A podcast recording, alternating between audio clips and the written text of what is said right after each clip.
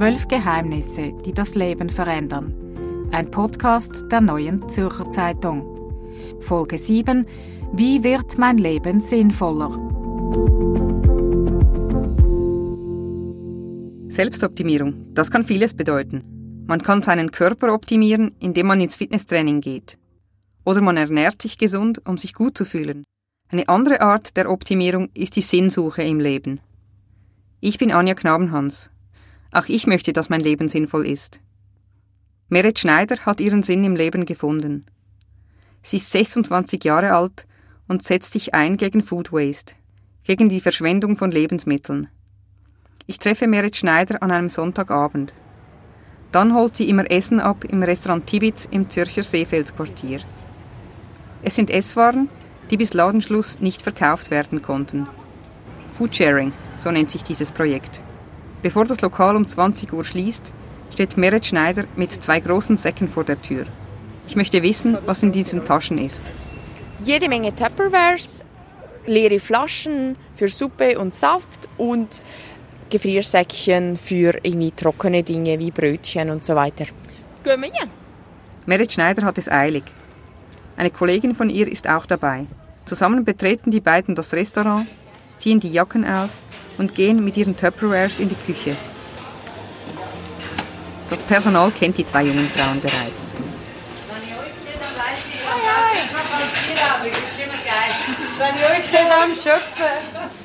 Merit Schneider und ihre Kollegin ziehen Plastikschürzen an und stellen die leeren Tupperwares auf die Chromstahlablage in der Restaurantküche. Schnell beginnen sie, die übrig gebliebenen Esswaren abzufüllen. Eine halbe Stunde dauert das Abfüllen der Lebensmittel. Dann verlassen Merit Schneider und ihre Kollegin das Lokal durch den Kücheneingang.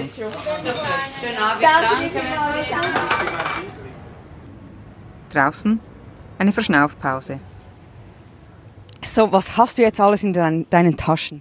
Alles Mögliche, von Brot über Bechermüsli nach ähm, Gemüsesalate, Couscous-Salate, Bulgur, Reis, Rösti, äh, vegetarisches Wurstgulasch, alles Mögliche. Wohin geht das jetzt? Das ähm, gebe ich zum Teil ähm, Leuten, also die ich einfach kenne, ähm, Flüchtlingen, Freunde, ich selber esse auch davon. Also das Essen ist immer sehr schnell weg, ist eigentlich sehr beliebt.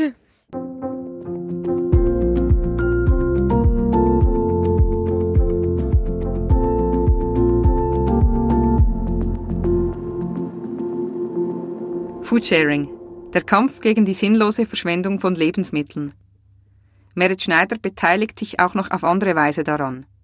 Sie geht Containern, ich gehe abends, nachts ähm, bei Supermärkten hinten dran in den Containern schauen, was sie alles so weggeworfen haben an essbaren Lebensmitteln und nehme raus, was ich gut verwerten kann. Man findet praktisch alles, vor allem sehr viel Gemüse, das vielleicht ähm, so säckeweise Mandarinen und Orangen, wo vielleicht eine ein bisschen ein, ein Touch hat, ein, also eine Delle hat und dann der ganze Sack weggeschmissen wird oder Packungen, die ein bisschen beschädigt sind, Etiketten, die vielleicht schräg drauf gedruckt sind, ähm, auch viele Lebensmittel, die das Verkaufen bis Datum abgelaufen ist, aber das, aber das Verbrauchen bis noch nicht. Ich habe sogar schon Bier gefunden, meist findet man nicht unbedingt die große Vielfalt, sondern entweder haben sie vielleicht eine neue Lieferung Bananen und die anderen sind noch nicht mal ganz reif und dann findet man einfach vielleicht einen ganzen Container voll mit Bananen. In letzter Zeit waren ja die Spargeln schon wieder viel zu früh im Angebot. Äh, dann habe ich jetzt jede Menge so Spargeln gefunden, die einfach noch niemand gekauft hat oder auch Erdbeeren, solche Dinge. Es, es variiert massiv. Manchmal gibt es auch Tage, findet man gar nichts. Das, sagt Merit Schneider, seien Nacht- und Nebelaktionen.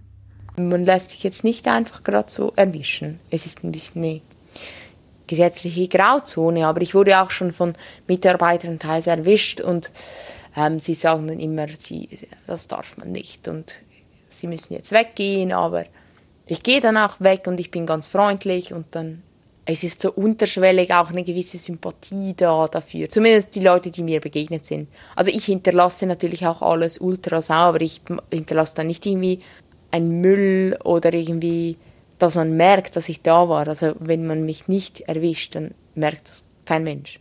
Für ihren täglichen Bedarf muss Merit Schneider nicht viele Lebensmittel einkaufen. Und auch sonst, erzählt mir die sportliche junge Frau, gebe sie nicht viel Geld aus. Ihr liebstes Hobby, das Laufen, kostet zum Glück nicht viel. Ich versuche einfach so wenig wie möglich zu konsumieren, weil in Anbetracht dessen, wie fast alle unsere Konsumgüter heute produziert werden, äh, macht man damit mit viel Konsum eigentlich fast nichts richtig, sage ich jetzt mal.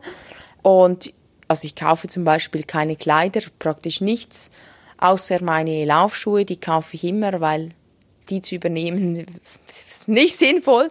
Ansonsten bis auf, ja, ich sag mal, Laufschuhe und Unterwäsche ähm, übernehme ich fast alles von Freunden, von meiner Schwester oder manchmal gehe ich auch im Flohmarkt irgendwas kaufen oder so.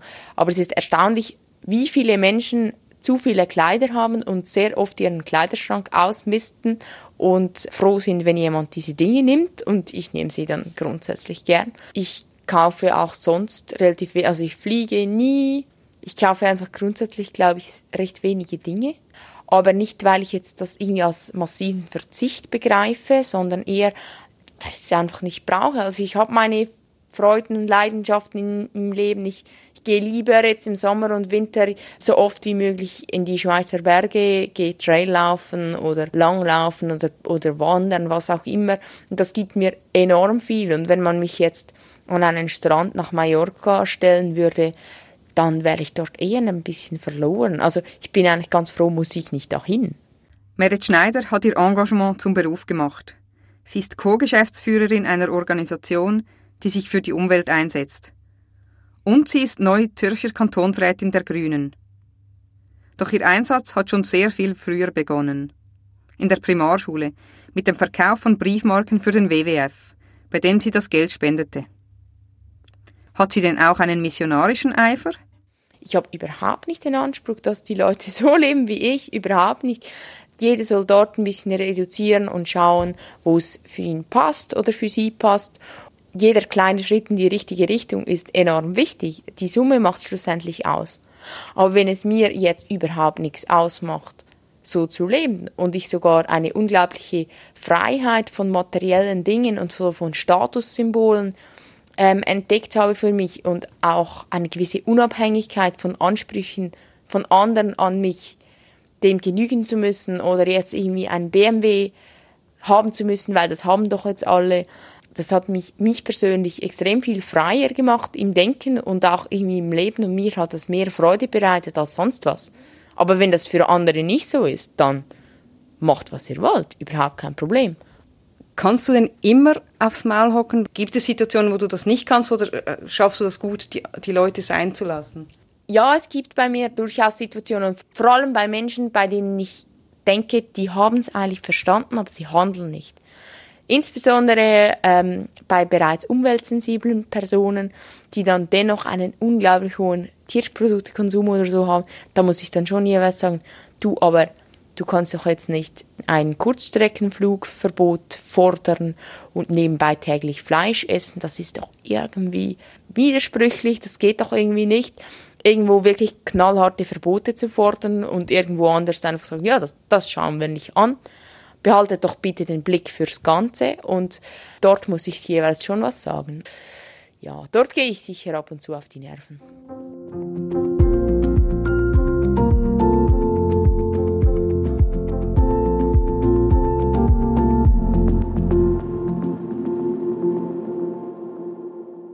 Meret Schneider, Veganerin, Kämpferin gegen Food Waste. Sie hat ihr Leben sinnvoller gemacht. Warum aber treibt viele Menschen die Frage nach dem Sinn des Lebens überhaupt um? Wieso sind so viele auf der Suche nach einem sinnvolleren Leben? Der Psychologe Rolf Surbeck hat darauf eine Antwort. Ich denke, es hängt auch mit unserer Gesellschaft zusammen, wo wir alles haben, wo wir uns nichts mehr erkämpfen müssen, wo alles wie selbstverständlich ist und wir dadurch natürlich auch nichts mehr im eigentlichen Sinne suchen oder uns erarbeiten müssen. Und ich glaube, es ist etwas, ein, ein ganz wichtiges äh, Grundanliegen oder eigentlich auch ein Antrieb des Menschen, eben auch etwas für sich selbst zu suchen, das ihm persönlich entspricht. Offenbar ist es das, was viele Menschen suchen. Etwas, das ihnen persönlich entspricht. Ihr eigenes Ding, in das ihnen niemand reinredet. Aber meine wichtigste Frage ist damit noch nicht beantwortet. Wie finde ich ihn denn nun, den Sinn im Leben? Ich persönlich denke, Sinn im Leben zu finden ist halt einfach auch kleine Dinge um mich herum wahrnehmen, die mir gut tun. Einen guten Kaffee zu trinken oder eine Katze zu streicheln, etwas, das mich selber irgendwie im Herzen berührt. Spüren, was ich brauche im Leben, was für mich wichtig ist, was für mich zentral ist im Leben, äh, mit mir selber im, im, im Kontakt sein. Also das kann sein, indem ich mir etwas gönne, das muss gar nicht teuer sein. Oder das können ganz kleine Schritte sein, muss nichts Spektakuläres sein, wo ich dann merke, jetzt, jetzt habe ich, jetzt bin ich bei mir, jetzt bin ich mit mir im Kontakt, jetzt, jetzt im Moment geht es mir gut. Und dann, wenn ich genug habe davon, oder wenn ich erfüllt bin, wenn ich genährt bin, dann gebe ich äh, fast automatisch dann auch weiter. Der Psychologe Rolf Surbeck rät also, ganz klein zu beginnen. Es muss nicht immer ein großes Hilfsprojekt sein, das das eigene Leben sinnvoller macht. Zu mir selber gut zu sein, das ist schon ein Anfang.